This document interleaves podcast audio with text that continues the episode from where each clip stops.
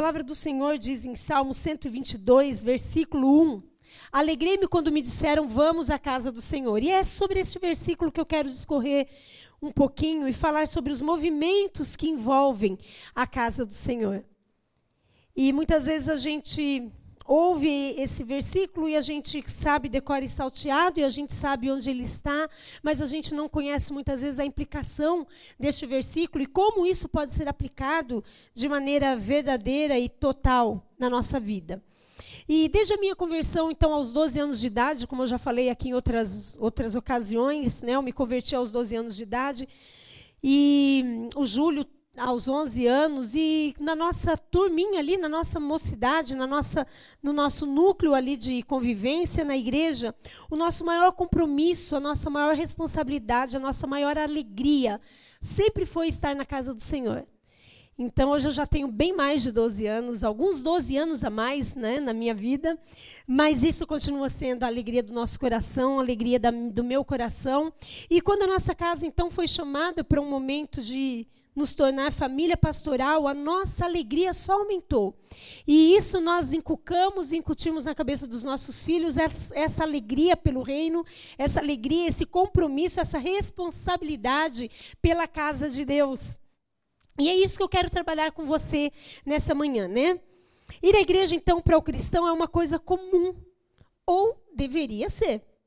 Deveria ser essa paixão, esse amor, esse desejo de estar na casa de Deus. Deveria ser uma paixão que queima, nos nossos corações. É para ser assim e Deus não desistiu disso, ele acredita nisso, ele espera isso e ele não desistiu. Que nós nos apaixonemos pelo reino, que nós nos apaixonemos pela igreja, que nós nos apaixonemos pela casa do Senhor. E esse versículo seja realidade na nossa vida quando a gente diz decor e salteado. Alegrei-me quando me disseram vamos à casa do Senhor. Então eu queria ver com você nessa manhã um pouquinho da implicação do que é a casa do Senhor, então, do que envolve essa, esse compromisso e essa responsabilidade, né? Toda vez que a gente se reúne como casa de Deus, a gente se reúne num reencontro delicioso com os nossos irmãos. É um momento onde a gente vai poder ver, matar a saudade, conversar, contar como foi a nossa semana. É assim. E isso, simples dessa maneira, é um, é um reencontro com o nosso irmão. Salmo 20, é, 122, do Salmo 120 ao Salmo 134, fala dessa realidade, né? Era, é, são os salmos de Romaria, que fala enquanto o povo de Israel marchava, indo em direção a Jerusalém, para ir ao templo, eles iam cantando as suas canções. E a gente vê então no Salmo 133 também, que diz: Ó, oh, quão bom e quão suave é que os irmãos vivam em união. Então a gente vai entendendo pelas Escrituras, pela palavra de Deus, da importância que é a casa do Senhor. E por que então nós devemos nos esforçar para estarmos juntos?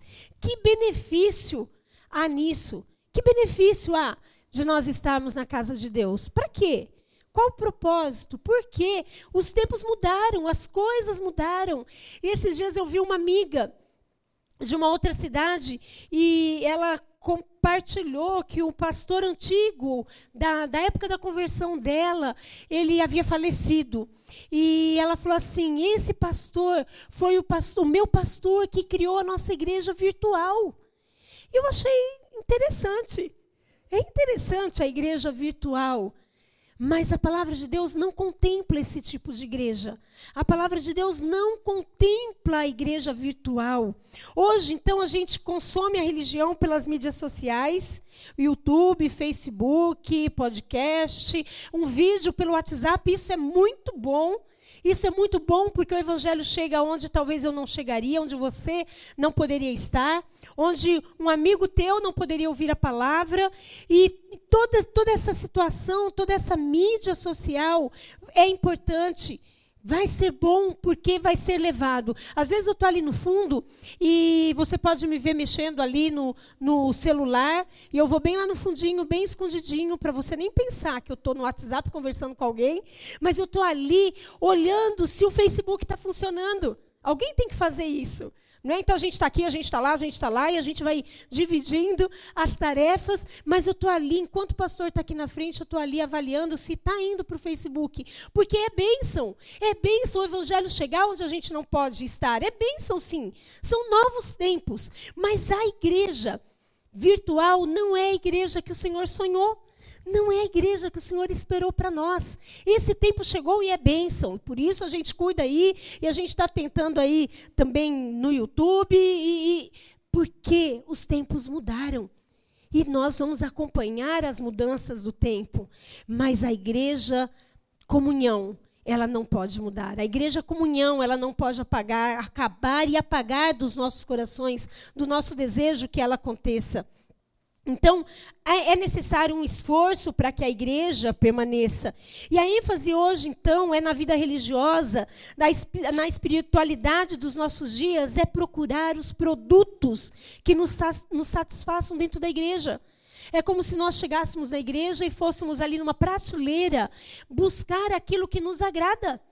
E muitos de nós, se nós não cuidarmos, a gente entra nessa, nesse novo momento da igreja. E a gente vai, então, ali e fala: eu não gostei da palavra, eu não gostei do louvor, eu não gostei do ambiente, eu não gostei. E a gente vai, então, colocando ali os nossos gostos. E a gente vai, então, falando: essa igreja não serve para mim, essa outra não serve para mim, essa não me agrada. Mas a palavra de Deus diz que a nossa alegria em estar na casa do Senhor e quão bom e quão suave é que os irmãos vivam em união. Essa é a igreja viva. É a igreja que está além da igreja virtual. Então é importante, sim, nós vamos cuidar disso para que isso aconteça, mas nós amamos a igreja presencial, a igreja onde há um toque, a igreja onde há uma, uma, um olhar, a igreja onde há um abraço, e nós vamos ver um pouquinho sobre isso. Então hoje as pessoas têm selecionado as experiências que mais lhe convêm na vida, na vida da igreja. Hoje, então, se consome a religião dessa maneira, virtualmente falando, um tempo de espiritualidade virtualizada. Que perigo! Que perigo! de nós nos envolvermos e acharmos que isso basta. Uma igreja virtual. As pessoas têm abandonado a vida de comunhão na igreja. E nós precisamos fazer uma força-tarefa para que aqui, nesse local, a gente ame, a gente se alegre quando a gente sabe que é dia de se encontrar, que é dia de, de, encontrar o irmão, que é dia de olhar no olho, que é dia de dar um abraço. Hebreus 10, 23 a 25, há aqui uma denúncia do autor de 20 de 23 a 25 diz assim: Apeguemos-nos com firmeza à esperança que professamos, pois aquele que prometeu é fiel, e consideremos uns aos outros para nos incentivarmos ao amor e às boas obras. Não deixamos, não deixemos de nos reunir como igreja, segundo o costume de alguns, mas procuremos encorajar-nos uns aos outros, ainda mais quando vocês veem que se aproxima o dia do Senhor. Então, o alerta aqui é: não abandone a vida da comunhão da igreja. Não abandone. Não, não acredite nesse, nesse movimento do, da nossa época de que assistir apenas virtualmente é igreja. É bênção para alcançar aquele que não pode estar conosco. É bênção para alcançar aquele que não pode nos assentar conosco mas nós nos levantamos da vida virtual e nós vamos então partir e continuamos partindo para uma vida presencial. E hoje em dia, no nosso tempo, no espírito da época que nós estamos vivendo, não é fácil resgatar a importância da comunhão da igreja. Não tem sido fácil. Não tem sido fácil aqui, não tem sido fácil em outro lugar. Não tem sido fácil resgatar a importância da comunhão da igreja. E nós que entendemos isso, e nós que amamos isso, nós que acreditamos nisso, a nossa oração é para que o Espírito Santo de Deus, que é quem nós temos falado e ensinado nesses dias, que o Espírito Santo de Deus se mova no sobrenatural e acalente o coração daqueles que estão esfriando. Amém? Quando eu preguei aqui o mês passado, é, eu desafiei a você a estar orando por alguma pessoa que você quer que se converta, seja aqui da cidade, seja da sua família, seja um amigo longe, seja em outro país. E nós vamos estar, então, domingo após domingo, te relembrando de você orar por aquela pessoa. Para que o teu coração não esfrie em relação a isso, porque só a oração vai levar à conversão daquela pessoa. Só a oração vai levar aquela pessoa a se entregar a Jesus como eu e você um dia nos entregamos. Alguém orou por nós e esse dia chegou. Então nós não vamos desistir de orar por aquela pessoa que o Senhor tem colocado no nosso coração. Amém?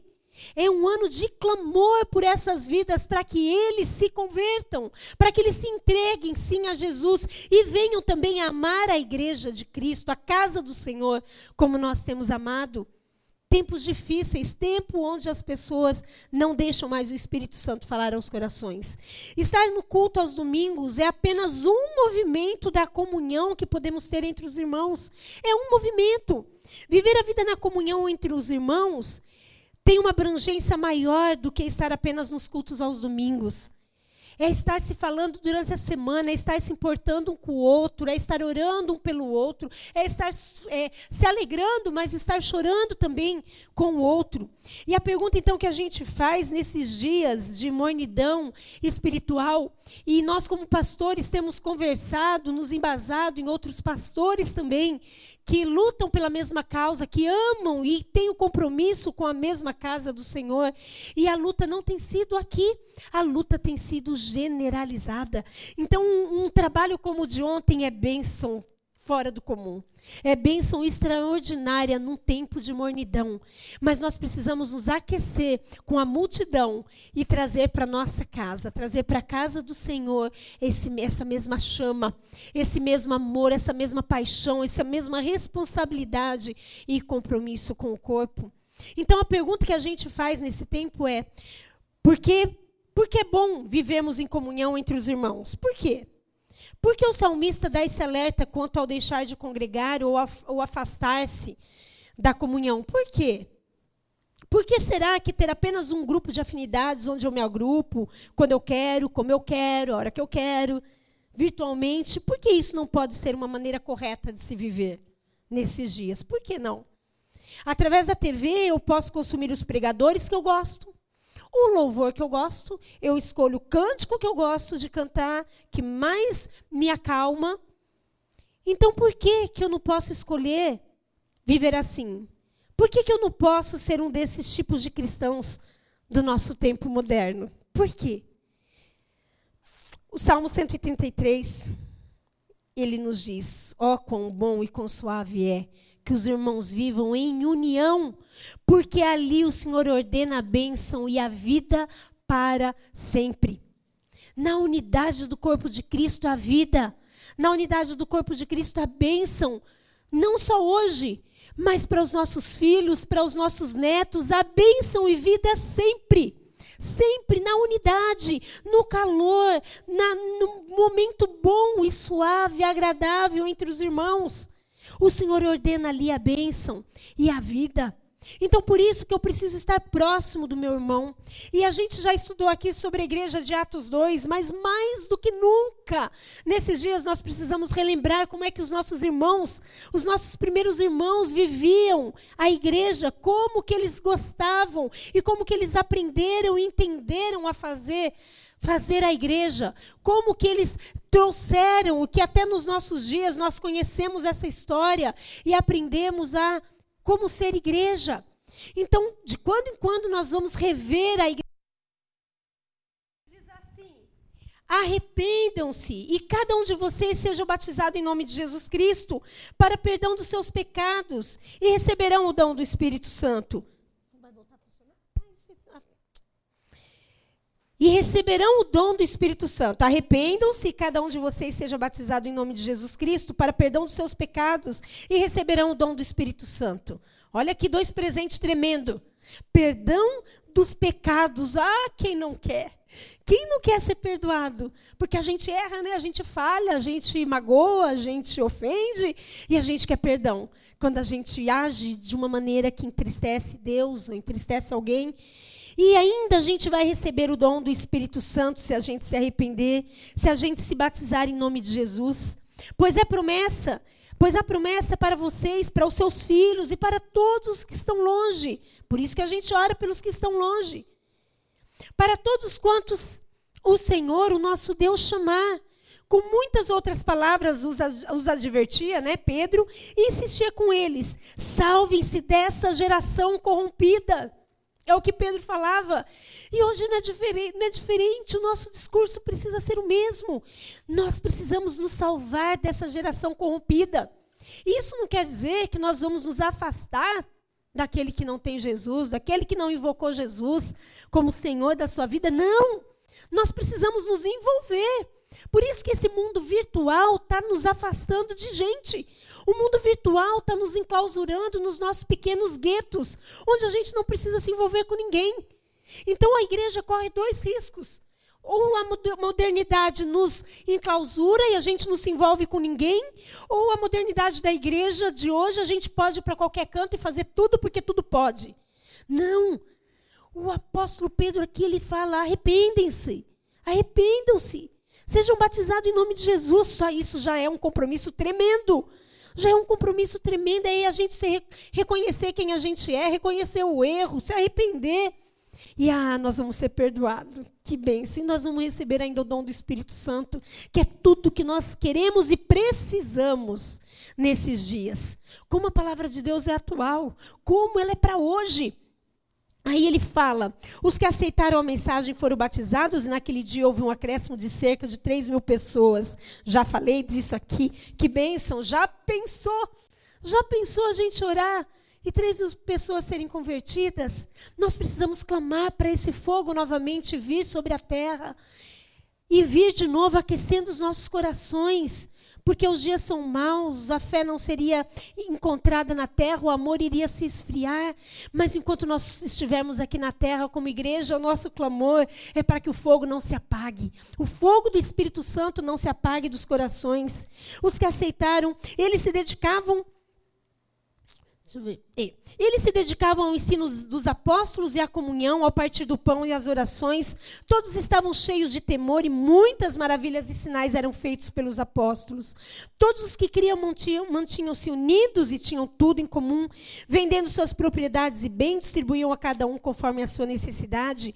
Todos os dias continuava a reunir-se no pátio do templo, partiam o pão em suas casas e juntos participavam das refeições com alegria e singeleza de coração, louvando a Deus e tendo a simpatia de todo o povo. E o Senhor lhes acrescentava todos os dias o que iam sendo salvos. Que igreja gloriosa!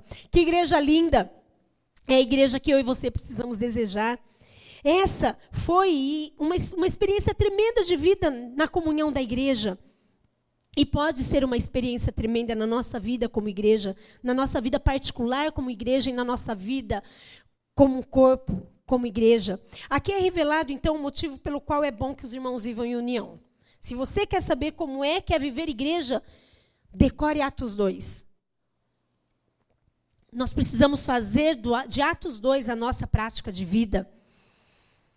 É, quando nós vivemos em comunhão, nós podemos vivenciar a relação nós podemos viver o repartir, como nós temos aprendido.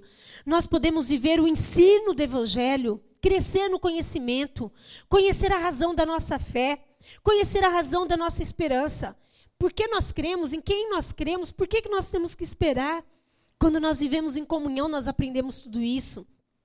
Nós vamos ganhando consciência e lucidez a respeito das nossas convicções em relação ao mundo espiritual. A gente vai tendo convicção porque a gente crê e em que nós cremos. Nós vamos firmando os fundamentos das nossa, da nossa fé e da nossa crença. E, meu querido, fé e crença têm uma pequena diferença. São diferentes entre si essas duas palavras. Fé é a nossa confiança em Deus. É como nós conhecemos o amor de Deus. Fé é uma experiência com Deus. E a fé vai te levar a uma experiência com Deus, e a tua experiência com Deus vai aumentar a tua fé. E a fé vem pelo ouvir da palavra de Deus. Então, fé é confiança em Deus. É o encontro com Deus, é o descansar da vida nas mãos de Deus, é o descansar da vida aos cuidados de Deus. Isso é ter fé. A minha vida está nas mãos de Deus e eu sei que Ele tem o melhor. Crença já é diferente. A crença tem a ver com o que a gente pensa a respeito de Deus. Não é com o que Deus é, mas é o que a gente pensa a respeito de Deus. A gente pode ter fé, mas as crenças podem ser distorcidas em relação aos caminhos de como devo, devo andar com Deus.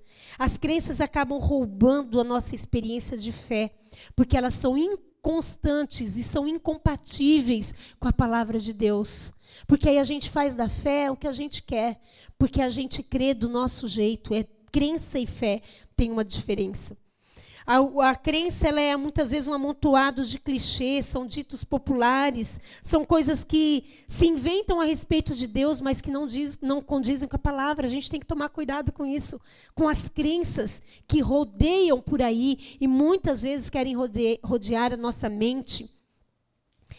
É, pensamento equivocado acerca de Deus, o entendimento de quem Deus é. São, são pessoas que têm zelo tem zelo por Deus, tem zelo pela palavra, mas não tem entendimento de quem Deus é. Então, por isso que a gente vê um monte de gente falando: Eu creio em Deus. Eu creio em Deus. Eu tenho fé. Mas não sabe, não entende a diferença dessas duas coisas. Em Romanos 10, de 2 a 3, Paulo faz também esse alerta, essa denúncia. E ele diz: Portanto, sou testemunha quanto ao zelo que eles devotam a Deus. Contudo, seu zelo não tem como base o real conhecimento, pois não reconhecendo a justiça que vem de Deus e buscando estabelecer a sua glória, não se submeteram à justiça de Deus. Então, conhecem Deus de ouvir falar, conhecem Deus ao seu modo, à sua maneira, agem e falam: eu faço porque eu gosto, eu faço porque eu quero, e assim eu acho que eu estou amando a Deus. A fé vai nos aproximar de Deus, porque a fé vem pela palavra. E a palavra, então, é a boca de Deus nos ensinando como viver aqui na terra. Muitos hoje não têm discernido a revelação da palavra de Deus. E como é importante o conhecimento da palavra, como é importante o conhecimento da Bíblia. E ontem, lá naquele evento, a gente assistiu alguns lances ali, algumas, alguns momentos, como foi enfatizado para aquela multidão de jovens o amor pela palavra. Como é necessário nos nossos dias nós amarmos as pala a palavra de Deus. E hoje o, jovem ele busca tanto conhecimento e ele se esmera em conhecer tantas coisas, mas não conhece a Bíblia não conhece a Bíblia. Nós precisamos resgatar isso em nome de Jesus.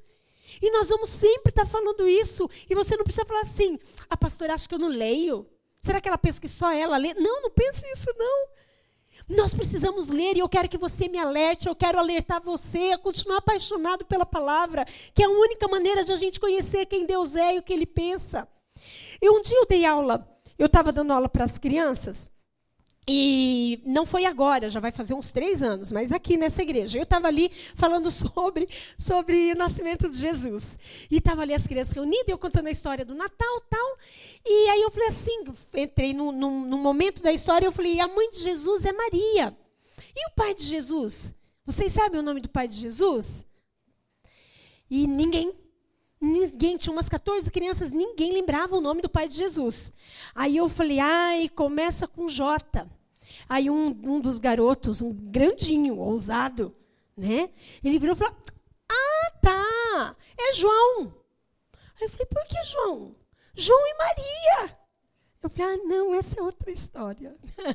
Aí trabalhei ali, expliquei do, de Deus, o Pai de Jesus, e de José, o Pai de Jesus, e trabalhei ali. Mas filho de crente.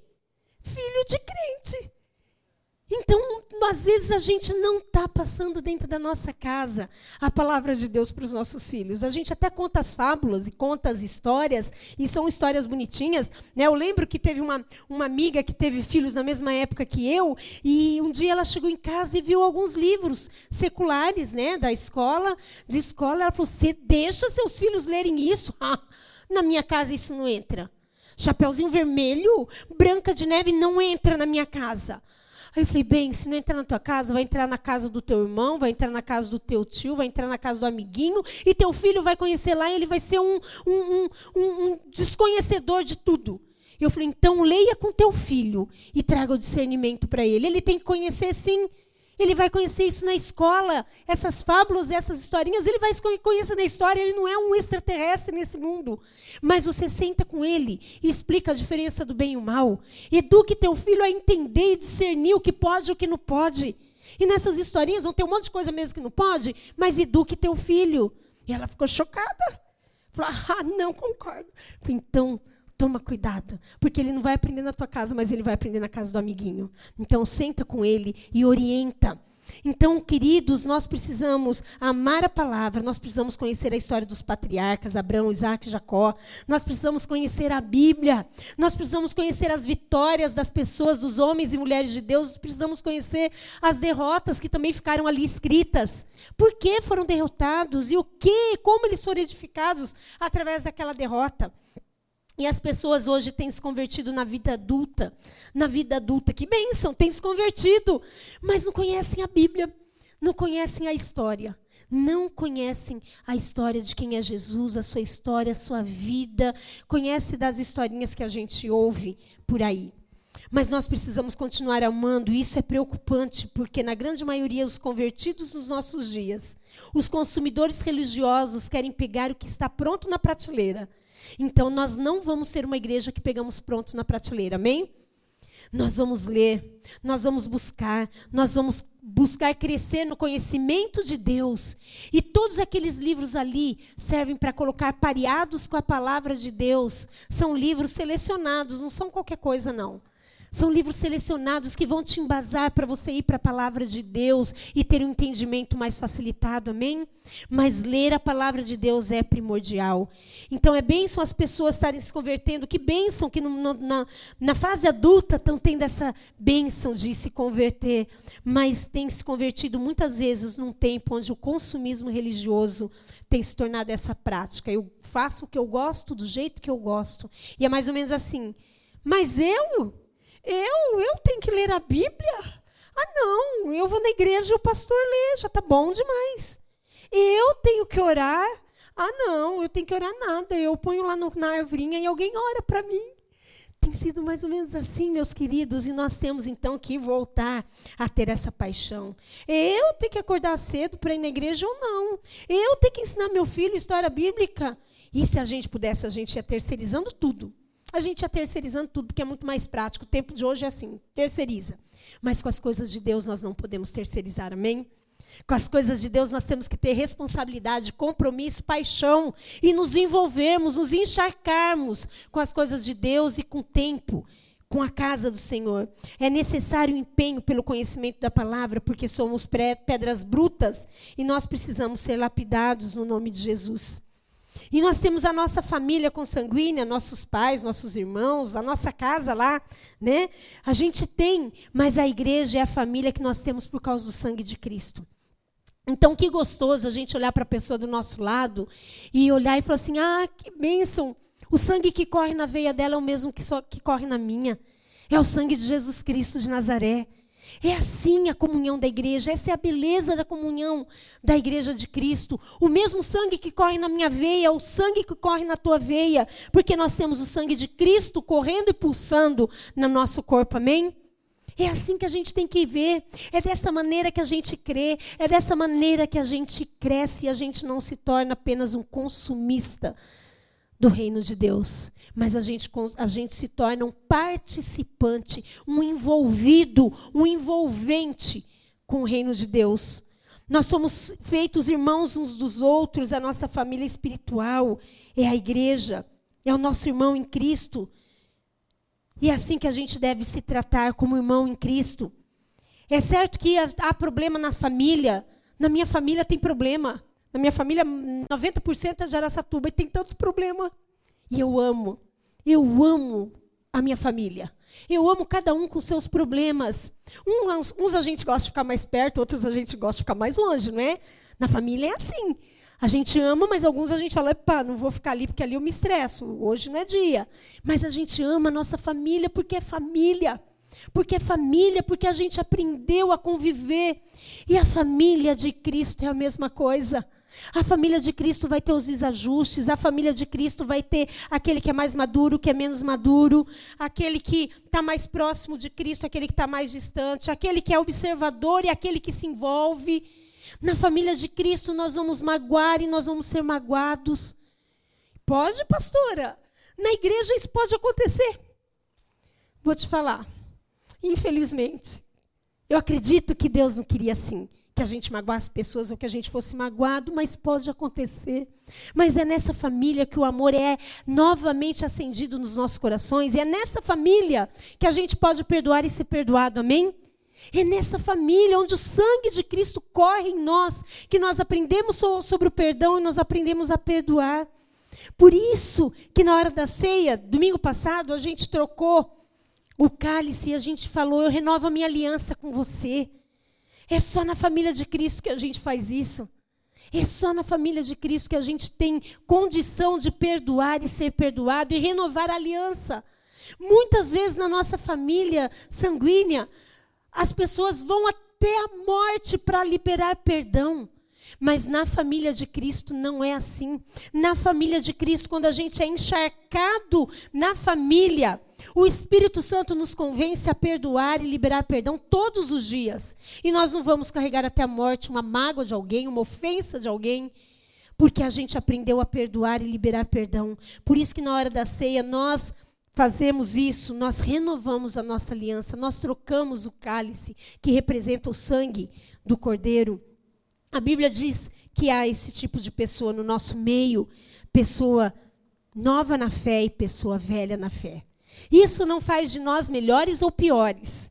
Isso faz de nós diferentes uns dos outros. E nessa diferença a gente pode e precisa se amar e se perdoar. Amém? No nome de Jesus. No nome de Jesus. Quando a obra de Jesus é permitida nas nossas vidas, há uma restauração completa. E é só na igreja que nós vamos aprender sobre essa transformação completa. Na comunhão da igreja, nós podemos encontrar as pessoas que nos ferem e conseguimos olhar nos olhos dessas pessoas e liberar o perdão no contato, ali, pessoal, no aperto de mão. Nós podemos deixar o poder restaurador de Cristo mudar a nossa história, a obra regeneradora de Cristo alterar o rumo da nossa história. Aquilo que poderia ser uma separação até a morte, volta a ser reconstruído um elo por causa da restauração de Cristo nos nossos corações. Quando nós permitimos a obra regeneradora de Cristo nas nossas vidas, há uma restauração completa. Amém? E só na igreja nós vamos perceber isso, entender isso. E quando a obra de Jesus é permitida nas nossas vidas, a proximidade com Cristo vai nos afastando do pecado. Aí, se a gente ofendia, se a gente era bruto, pedra bruta, a gente vai sendo lapidado e a gente vai magoando menos, a gente vai gritando menos, a gente vai mentindo menos. Esse é o poder da comunhão da igreja. A intimidade com Cristo nos restabelece a cura na alma. Aí fora, sem Cristo, não, a gente é ferido e a gente é pisoteado e a gente é humilhado e não há volta, não há remorso, não há arrependimento. Pode haver o remorso, que o remorso faz de novo, mas na comunhão da igreja há arrependimento e mudança de atitude, amém? Assim era a igreja de Atos 2 e assim é a igreja que nós queremos ser. O conhecimento da palavra, então, vai nos possibilitando sermos pessoas mais parecidas com Cristo. Acredite, meu irmão, a igreja ainda é o melhor ambiente para se estar. Amém? Repete comigo: a igreja ainda é o melhor ambiente para se estar. Amém? Que a gente não perca isso nos nossos corações. É um ambiente onde encontramos pessoas cujas vidas foram transformadas por Jesus. Por pessoas que foram tomadas pelo amor do Pai ou estão a caminho da mudança. Pode ser que não mudou ainda, mas está a caminho da mudança, meu querido. Gente com vida bonita, gente de confiança. É na igreja que nós vamos encontrar gente assim. É onde nós podemos nos envolver e fortalecer espiritualmente uns aos outros. É onde eu posso falar da vida de comunhão de Cristo em nós e nós em Cristo. Na comunhão da igreja nós podemos encontrar gente que nos exorta em amor, gente que nos anima, gente que nos põe para cima, gente que não tem inveja das nossas conquistas. É na igreja, meu querido. E lembrando que a igreja sou eu.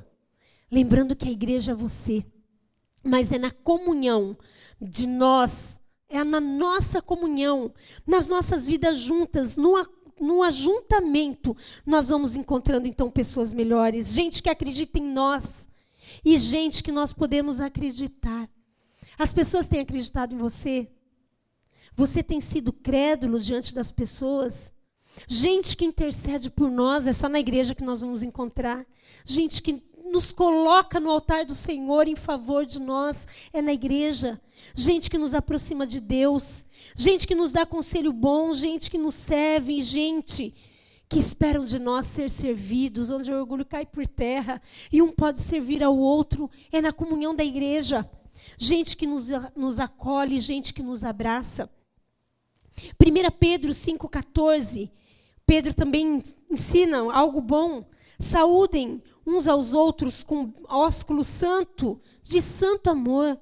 Saúdem uns aos outros com beijo. Então, ainda é na igreja onde nós encontramos alguém que a gente pode tocar, que a gente pode abraçar, que a gente pode beijar com pureza. Um beijo sem maldade, um beijo sem mácula, um beijo sem malícia, um beijo sem segundas intenções. Ainda é na comunhão, meu querido. Por isso a importância da comunhão da igreja. Isso é vida de comunhão. Muitas vezes a gente coloca critério de escolhas e queremos selecionar com quem nos relacionamos. E isso acontece até dentro da igreja. Eu não sento ali porque ali senta o irmão. E aí, se o irmão senta ali, eu não quero sentar. Então, vou sentar no outro canto porque eu não quero ver meu irmão. Isso não é igreja. Isso não é comunhão. Isso não é. E é isso que nós temos que desmoronar na nossa mente e no nosso coração, amém? Porque nós queremos viver a igreja de Atos 2. Eu quero. Quem quer, levanta a mão. Dura coisa queres. é difícil isso, mas é isso que nós precisamos ser. Nós precisamos querer viver essa igreja, onde eu posso sentar do lado daquele que me feriu e eu posso sentar do lado daquele que eu feri, porque o, o amor de Cristo já nos envolveu e já nos fez de novo se amar. Isso é igreja, isso é a comunhão da igreja, e só na comunhão da igreja nós podemos vivenciar tudo isso, essa relação. Então não há critério de escolha, eu não preciso selecionar com quem eu quero me relacionar. Chegou na igreja, é meu irmão. E lá fora está cheio de irmão, cheio de irmão meu, que não sabe que é meu irmão. Aquele que te atende na, no, no, mercado, aquele que te atende na farmácia, aquele que está no trânsito ao teu lado, esbravejando, é teu irmão, mas ele não sabe que é. Porque ele não sabe que é filho do mesmo pai, que é o teu pai. Então nós precisamos ter esse entendimento. Entrou, é nosso irmão e nós vamos amar, e nós vamos acolher, e nós vamos receber, e nós vamos ter prazer de estar ao lado. Amém? Isso é o poder da comunhão da igreja. A palavra diz em Atos 2 que eles se dedicavam aos ensinos dos apóstolos. Então é onde a gente aprende sobre a graça, o amor e a comunhão é a nossa bênção final. A graça do Senhor Jesus, o amor de Deus, o Pai, a comunhão do Espírito Santo nos acompanhe. E é na comunhão da igreja que a gente aprende isso. A gente aprende as particularidades de quem é Deus, de quem é Jesus, de quem é o Espírito Santo. E a palavra diz que havia temor no meio do povo. E temor não é medo. Temor também é mais do que respeito. Temor é um assombro, temor é um espanto por tudo que Deus é pela bondade, pela explosão de bondade que Deus tem para com as nossas vidas. Nós acordamos hoje.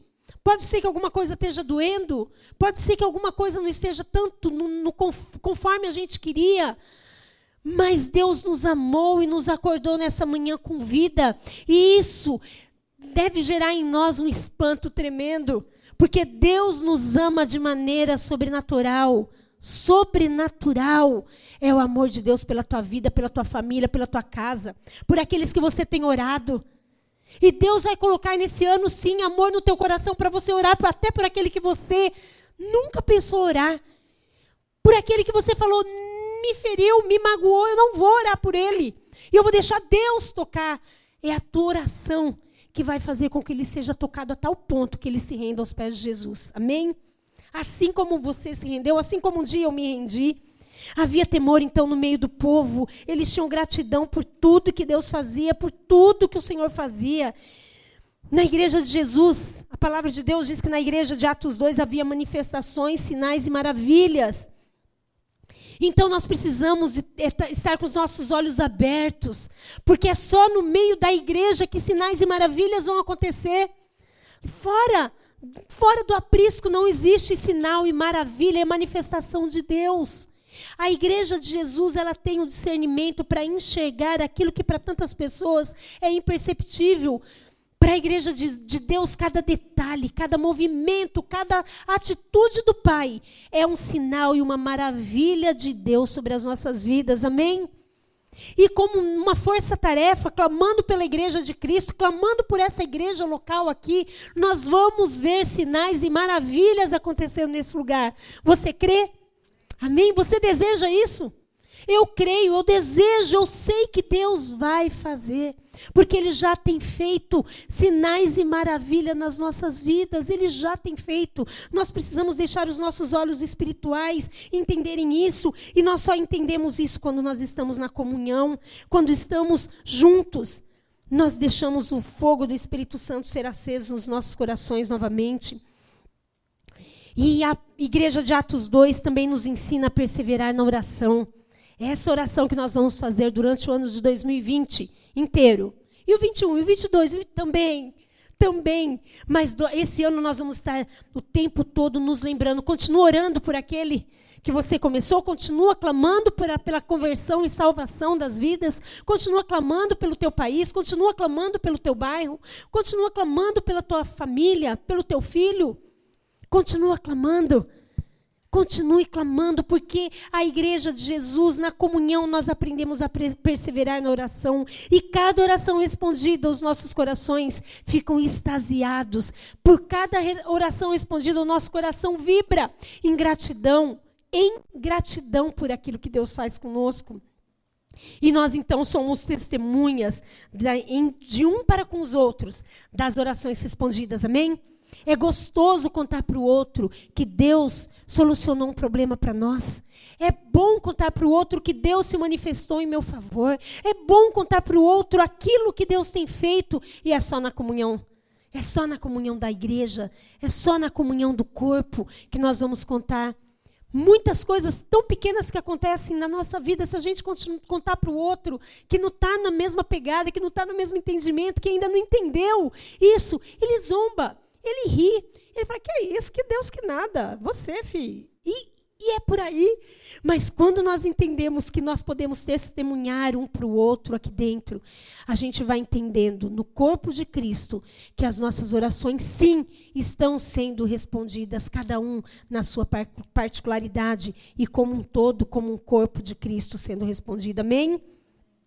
Enquanto a igreja fica de joelho em oração, as necessidades do povo é suprida. Você crê nisso? Enquanto a igreja se coloca de joelho, o nosso país é abençoado. Você crê nisso? A tua oração tem poder de orar pelo enfermo, e ele vai ser curado. Talvez você não veja a cura no corpo e Deus pode.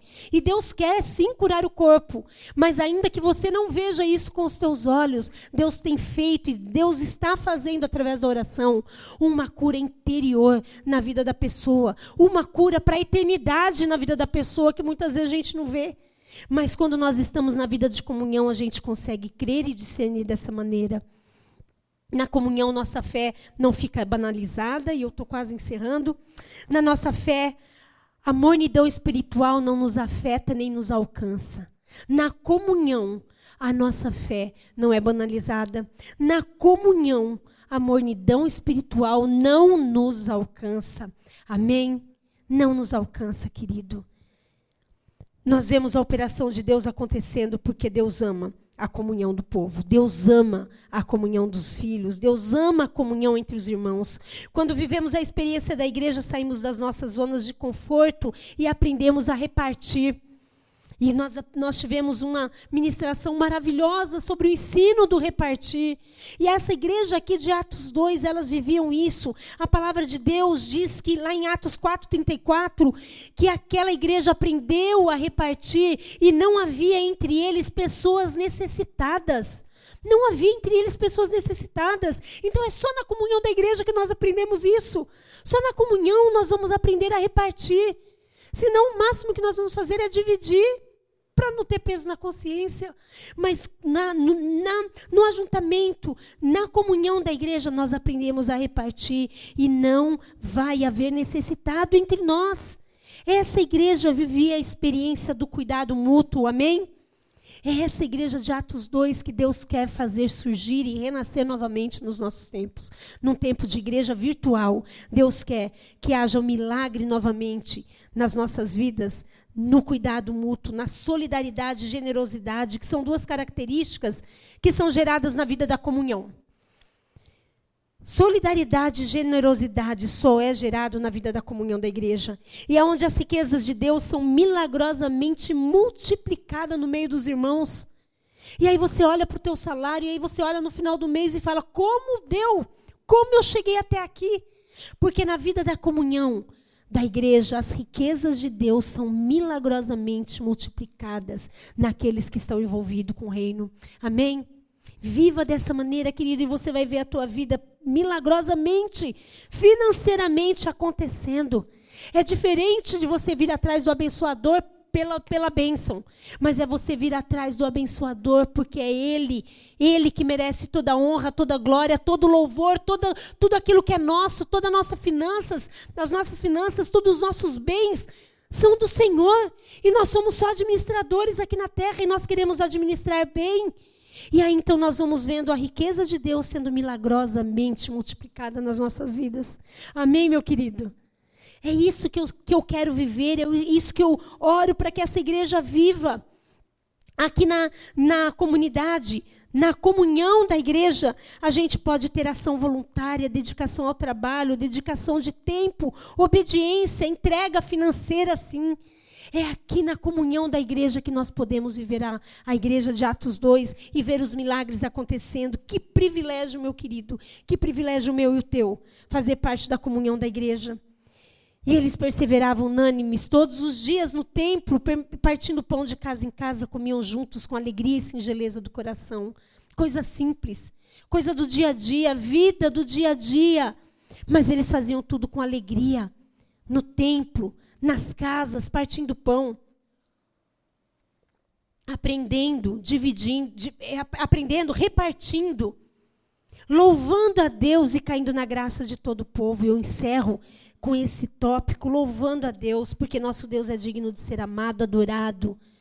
Nosso Deus é digno de ser honrado com a nossa vida, com todo o nosso ser, com canção, com louvor, com adoração, com a nossa vida, meu querido louvando a Deus e caindo na graça de todo o povo.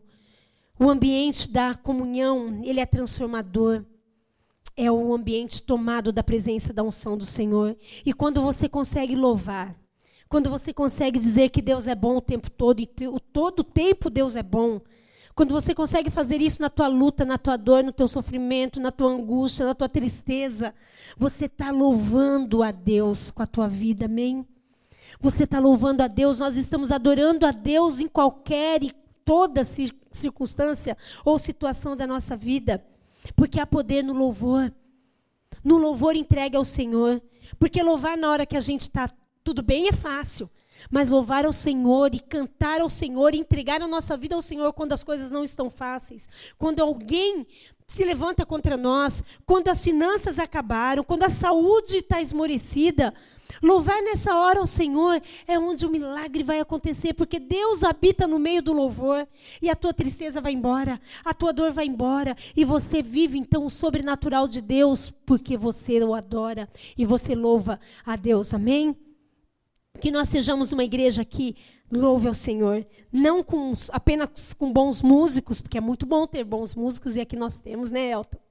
É uma bênção, é, porque a música é linda, a música é de Deus, a música é divina. Mas que nós louvemos a Deus com as nossas canções, sim, para o Senhor, e que elas chegam aos céus, mas que nós louvemos a Deus com a nossa vida, que nós louvemos a Deus com nossas atitudes, com as nossas mentes, com o nosso coração, que nós louvemos ao Senhor no meio da luta, que nós louvemos ao Senhor no meio da dor. E cante, meu querido, cante mesmo quando estiver doendo. Cante quando você estiver com problema. Cante quando seu filho estiver com uma luta. Cante quando algo não vai bem na tua vida. Cante, não deixe de louvar ao Senhor. A tua vida deve ser um eterno louvor. Mas quando você canta, quando você abre a sua boca e louva a Deus, você desbaratina o inferno. Amém? Quando você canta, quando você profere a palavra de Deus cantada com a tua boca, você afasta os demônios e aqueles que querem te derrotar. Todo principado e toda potestade cai por terra. Você crê nisso? Você crê nisso? Então cante, cante, cante, cante, louve ao Senhor, ame ao Senhor, adore ao Senhor em alto e bom som, independente do que você estiver vivendo, em fé e dependência de Deus. Quando você diz, o Senhor é Deus sobre a minha vida, quando você diz, vem reinar, Senhor, sobre os meus pensamentos, quando você diz, Deus é o meu Senhor, Deus é o meu Rei, Deus é tudo sobre mim, em mim. Quando você celebra Deus em alegria, quando você glorifica Deus reconhecendo que ele, quem Ele é, não te sobra tempo, querido, para murmuração. Não te sobra tempo para ver problema, não te sobra tempo para discutir, não te sobra tempo para reclamar. Essa é a igreja. Essa é a igreja que vive o amor da comunidade, vive a comunhão. Amém? Essa é a igreja que louva, que conquista suas bênçãos. É essa igreja. Então a oração, meu querido, e o louvor são elementos poderosos de vitória na sua vida. Creia nisso em nome de Jesus. É a vitória da vida do crente, é a vitória da vida da igreja. É de joelho que se conquista, é de joelho dobrado que se derruba muralhas. Amém? Se eu e você queremos segurança nesse mundo, é de joelho que a gente vai ter essa certeza e a gente vai se sentir seguro, declarando a nossa confiança e a nossa dependência de Deus absoluta e restrita. Essa vida de comunhão baseada no louvor e na oração, meu querido, é a igreja que vai caindo na simpatia do povo. É essa igreja que eu quero ser. É essa igreja que nós queremos ser. Essa igreja que louva, essa igreja que ora, essa igreja que cai na simpatia do povo. Você tem caído na simpatia dos teus amigos? Você tem caído na simpatia daqueles que estão ao teu redor? Pensa nisso, meu querido. Porque é assim que vale a pena viver. Uma vida que cativa. Uma vida que vale a pena. Não viver apenas por viver, mas viver verdadeiramente o Evangelho de Cristo, impactando vidas, mudando vidas. Então nós precisamos, em nome de Jesus, nos deixar mergulhar. Mergulhar na vida da comunhão, amém? Abaixa sua cabeça em nome de Jesus.